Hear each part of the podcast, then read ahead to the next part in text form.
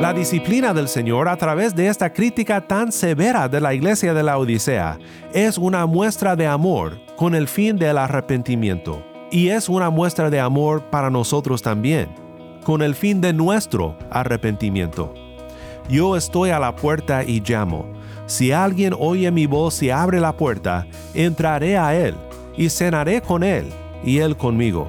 Al vencedor le concederé sentarse conmigo en mi trono como yo también vencí y me senté con mi Padre en su trono. El que tiene oído, oiga lo que el Espíritu dice a las iglesias.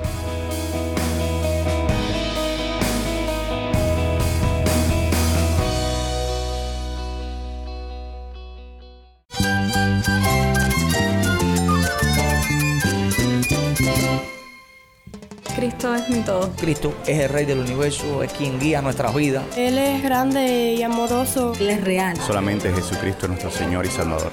Es mi guía quien me fortalece. En Cristo Jesús hay esperanza, hay paz. Y nuestro Dios es un Dios de rescate.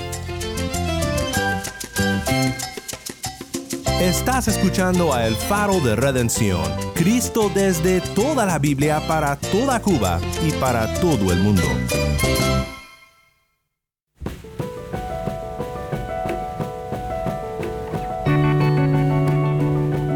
Hola, soy el pastor Daniel Warren. Gracias por acompañarme aquí en El Faro.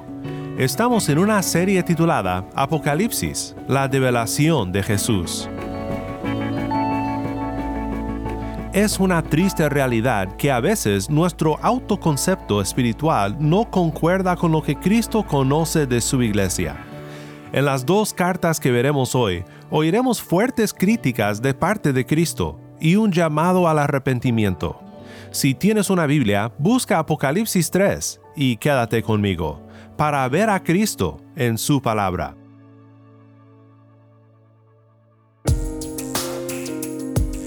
Tengo una colección de fotos, bien guardadas por cierto, de diferentes etapas de mi juventud cuando tenía varios cortes de pelo.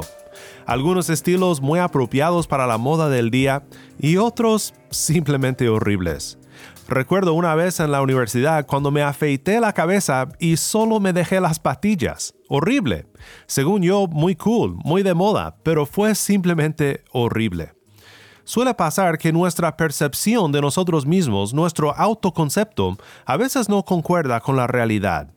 Y en estas últimas dos cartas que veremos hoy, las cartas de Cristo a las siete iglesias, veremos críticas severas a iglesias cuya reputación y autopercepción no concuerdan con su realidad espiritual.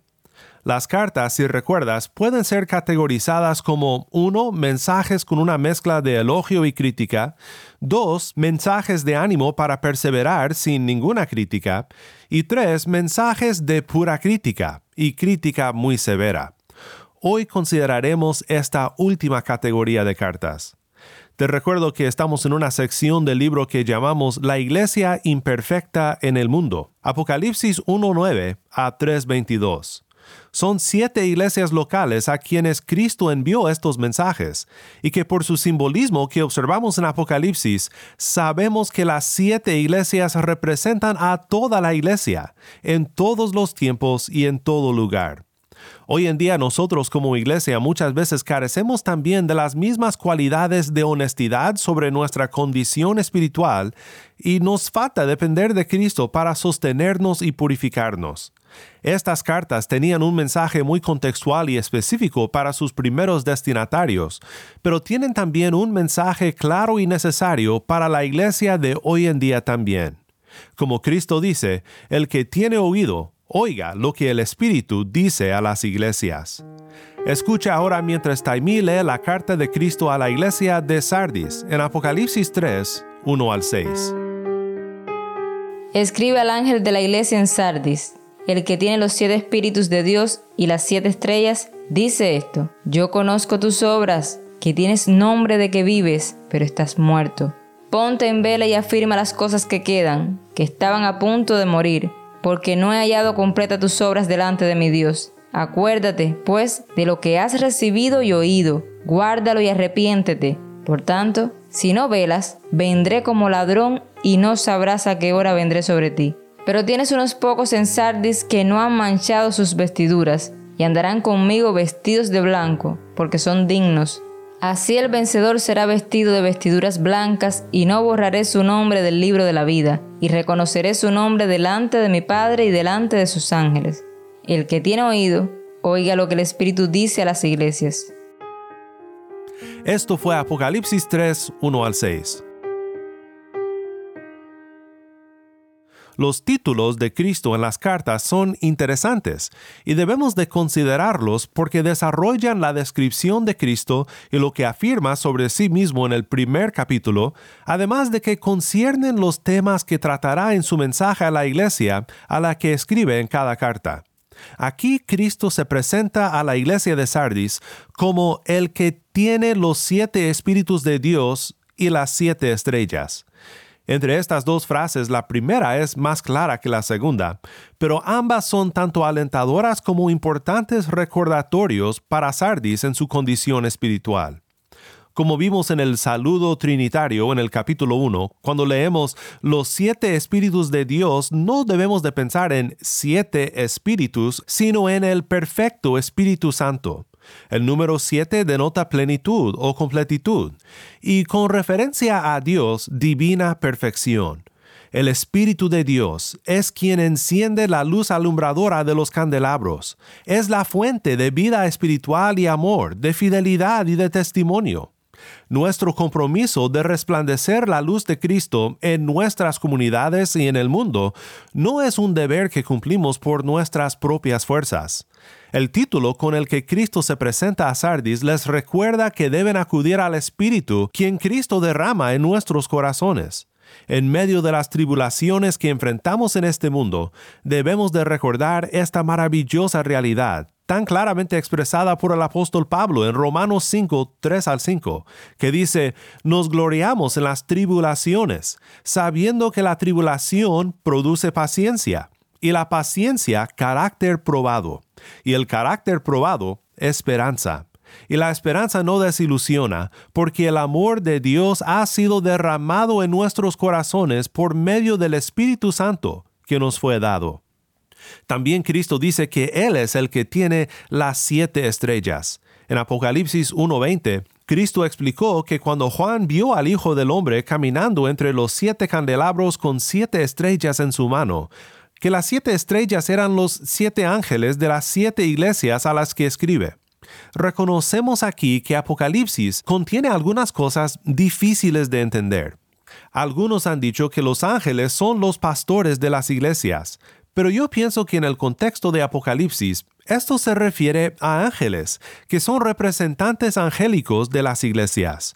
En Apocalipsis 19.10 y en Apocalipsis 22.9, Juan se postra en adoración frente a un ángel, y el ángel le dice, no hagas eso, yo soy consiervo tuyo y de tus hermanos que poseen el testimonio de Jesús.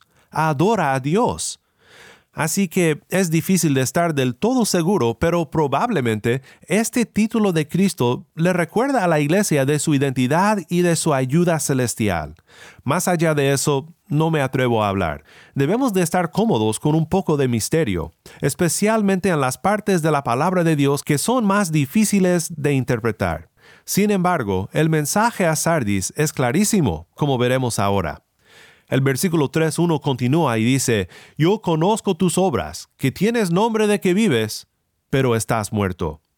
Qué severa crítica a la iglesia tienen una reputación que no concuerda con su verdadera condición espiritual. Si eso no es una crítica que perdura en todos los tiempos, ninguna lo es.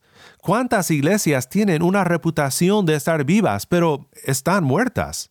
Piensan que representan a Cristo, dicen ser iglesias cristianas, pero el mensaje que resplandecen al mundo no es el mensaje de Cristo, con el cual el Espíritu Santo enciende los candelabros, sino otro mensaje, otro testimonio, otro estilo de vida que no glorifica a Dios, otro evangelio. Algunos piensan que lo que Cristo tiene en vista aquí es específicamente una falta de testificar a su nombre, pero pienso que puede ser más que eso. Sus obras, su manera de vivir, no concuerda con su ostensible identificación con Cristo. Recuerda, las buenas obras no salvan, pero sí testifican a la realidad de nuestra salvación. Es el mensaje de Santiago 2, 14 al 25. Escucha, por ejemplo, lo que Santiago dice en los versículos 14 al 20. ¿De qué sirve, hermanos míos, si alguien dice que tiene fe, pero no tiene obras? ¿Acaso puede esa fe salvarlo? Si un hermano o una hermana no tienen ropa y carecen del sustento diario, y uno de ustedes les dice, vayan en paz y caliéntense y sáciense, pero no les dan lo necesario para su cuerpo, ¿de qué sirve? Así también la fe por sí misma, si no tiene obras, está muerta. Pero alguien dirá, tú tienes fe, yo tengo obras, muéstrame tu fe sin las obras, y yo te mostraré mi fe por mis obras. Tú crees que Dios es uno, ¿haces bien? También los demonios creen y tiemblan, pero ¿estás dispuesto a admitir, oh hombre vano, que la fe sin obras es estéril?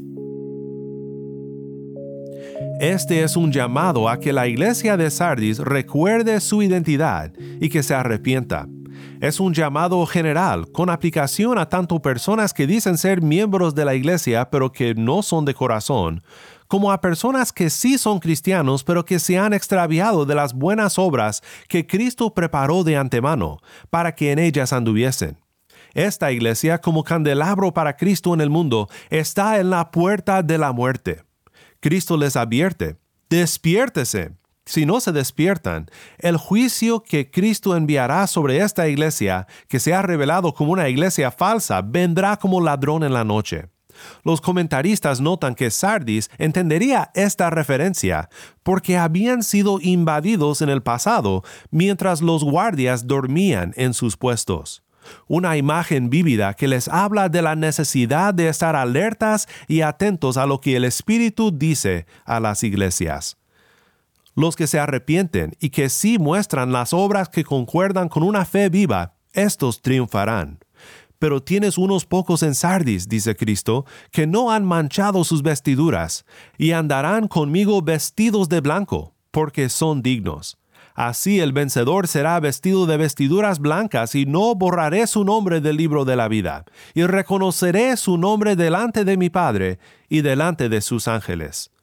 Bien resumen Greg Beale en su comentario, diciendo su reconocimiento de su identificación con Cristo en esta vida dará paso a su identificación y compañerismo con Cristo en la vida venidera. Muy bien, consideremos ahora la última carta que nos queda, la carta a la Odisea. Esto es Apocalipsis 3, 14 al 22. Escribe al ángel de la iglesia en la Odisea, el amén, el testigo fiel y verdadero, el principio de la creación de Dios, dice esto. Yo conozco tus obras, que ni eres frío ni caliente. Ojalá fueras frío o caliente. Así, puesto que eres tibio y no frío ni caliente, te vomitaré de mi boca, porque dices, yo soy rico, me he enriquecido y de nada tengo necesidad. ¿No sabes que eres un miserable y digno de lástima, y pobre, ciego y desnudo? Te aconsejo que de mí compres oro refinado por fuego para que te hagas rico, y vestiduras blancas para que te vistas y no se manifieste la vergüenza de tu desnudez, y colirio para ungir tus ojos y que puedas ver. Yo reprendo y disciplino a todos los que amo. Sé, pues, celoso y arrepiéntete. Yo estoy a la puerta y amo. Si alguien oye mi voz y abre la puerta, entraré a él y cenaré con él y él conmigo. Al vencedor le concederé sentarse conmigo en mi trono, como yo también vencí y me senté con mi Padre en su trono. El que tiene oído, oiga lo que el Espíritu dice a las iglesias. Si en Sardis tuvimos un problema de una reputación que no concordaba con su realidad espiritual, en la Odisea tenemos lo mismo, pero visto desde otra perspectiva, y una más escalofriante. En su carta a Sardis, Cristo enfatiza su reputación de que están vivos, pero que realmente están muertos. Aquí en la carta a la Odisea, Cristo enfatiza su autoconcepto que no concuerda con la realidad. Estar ciegos a nuestra verdadera condición espiritual es un lugar espantoso en donde encontrarnos. Cristo abre con otra descripción de sí mismo desarrollada en Apocalipsis 1. El amén, es decir, el testigo fiel y verdadero, Concuerdo con Bill que atrás de esta descripción tenemos la profecía de Dios sobre Israel, cumplida finalmente en Cristo. La profecía de Isaías que dice, Ustedes son mis testigos, declara el Señor, y mi siervo a quien he escogido, para que me conozcan y crean en mí, y entiendan que yo soy. Antes de mí no fue formado otro Dios, ni después de mí lo habrá. Yo, yo soy el Señor, y fuera de mí no hay Salvador. Yo soy el que lo he anunciado. He salvado y lo he proclamado, y no hay entre ustedes Dios extraño. Ustedes pues son mis testigos, declara el Señor. Esto fue Isaías 43, 10 al 12. Cristo ha sido el testigo fiel que testifica de la salvación que solo se encuentra en el Dios de Israel, el Creador de los cielos y la tierra y nuestra identidad en Cristo como candelabros de nuestro Salvador en el mundo es de testificar con nuestras bocas y con nuestras vidas sobre lo mismo. La siguiente frase es un desarrollo de la resurrección de Cristo, expresada en Apocalipsis 1.5, cuando Cristo es llamado el primogénito de entre los muertos. Concuerdo nuevamente con Greg Beale, donde él concluye que esto no significa que Cristo haya sido el primer ser creado, lo cual sería una clara herejía, sino que significa que Cristo es el inaugurador soberano de la nueva creación. Colosenses 1.15 y 18 afirman que Cristo es la imagen del Dios invisible, el primogénito de toda creación y Él es también la cabeza del cuerpo que es la iglesia. Él es el principio, el primogénito de entre los muertos, a fin de que Él tenga en todo la primacía. Segunda Corintios 5:17 declara, de modo que si alguno está en Cristo, nueva criatura es. Las cosas viejas pasaron, ahora han sido hechas nuevas. La nueva creación de Dios profetizada en Isaías 65, 15 al 16 es también un importante trasfondo de este concepto. El problema en la Odisea es que no testificaban a Dios con sus vidas y se olvidaron de la realidad de la nueva creación, de la cual participan todos los que han sido redimidos por Cristo y renovados por el Espíritu Santo. Se creían ricos, prósperos y autosuficientes, pero en realidad eran miserables y dignos de lástima, y pobres, ciegos y desnudos. Eran tibios, y aquí el contexto geográfico e histórico de la Odisea nos ayudan a comprender el porqué de esta descripción. Muchos comentaristas notan que las aguas calientes de Hierápolis eran codiciadas por sus propiedades medicinales y que las aguas de Colosa eran frías y refrescantes. Pero la Odisea no tenía acceso a aguas como estas. Trayendo aguas de otras fuentes por un sistema de tubería, el resultado era agua nada deseable, tibia, asquerosa, el comentarista Hemmer dice, el efecto en Cristo de su conducta era como el efecto de su propia agua. Cristo deseaba vomitarlos de su boca. La exhortación de Cristo es esta. Recibe lo que solo yo ofrezco. Purificación y verdadero tesoro. Responde al Señor que está en la puerta y llama. Todos debemos de examinar nuestras vidas y nuestras iglesias, no sea que en nuestra ceguera a nuestras fallas terminemos siendo de entre aquellos que nunca han conocido al Señor. La disciplina del Señor a través de esta crítica tan severa de la iglesia de la Odisea es una muestra de amor con el fin del arrepentimiento, y es una muestra de amor para nosotros también, con el fin de nuestro arrepentimiento. Yo estoy a la puerta y llamo. Si alguien oye mi voz y abre la puerta, entraré a él, y cenaré con él, y él conmigo. Al vencedor le concederé sentarse conmigo en mi trono, como yo también vencí y me senté con mi Padre en su trono. El que tiene oído, oiga lo que el Espíritu dice a las iglesias. La promesa de Cristo al que vuelve a Él es comunión con Dios y el poder compartir con la conquista, con la victoria de Cristo debemos de depender siempre de Cristo, quien dio su vida para invitarnos a la mesa de su gracia y al trono de su gloria en el mundo venidero.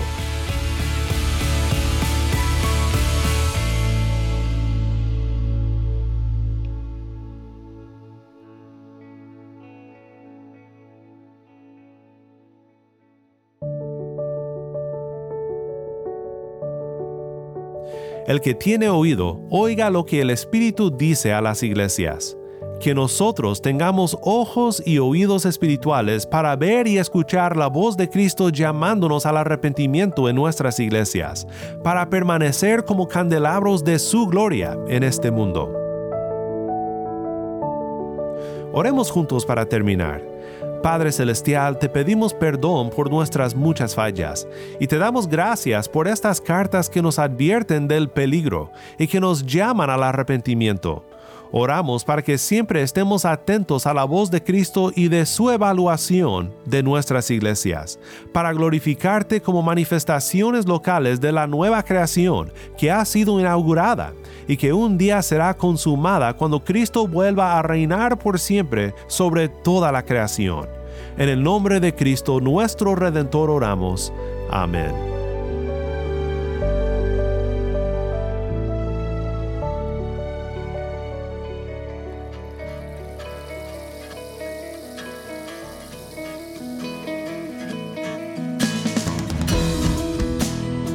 Faro de Redención como programa radial fue ideado para Cuba, pero ha crecido a un nivel global y si estás en sintonía fuera de Cuba, te agradezco por pasar estos tiempos con nosotros estudiando temas que nos fortalecen en nuestra fe y en nuestro caminar cristiano. No olvides que también nos puedes seguir en las redes sociales, en Facebook, Instagram y Twitter. Solo busca el Faro de Redención. Allí encontrarás más contenido durante la semana para animarte en tu fe y para mantenerte informado sobre el ministerio del Faro. Para más información sobre este ministerio y sobre cómo tú puedes formar parte de nuestra misión, visita nuestra página web elfaroderedención.org. elfaroderedención.org.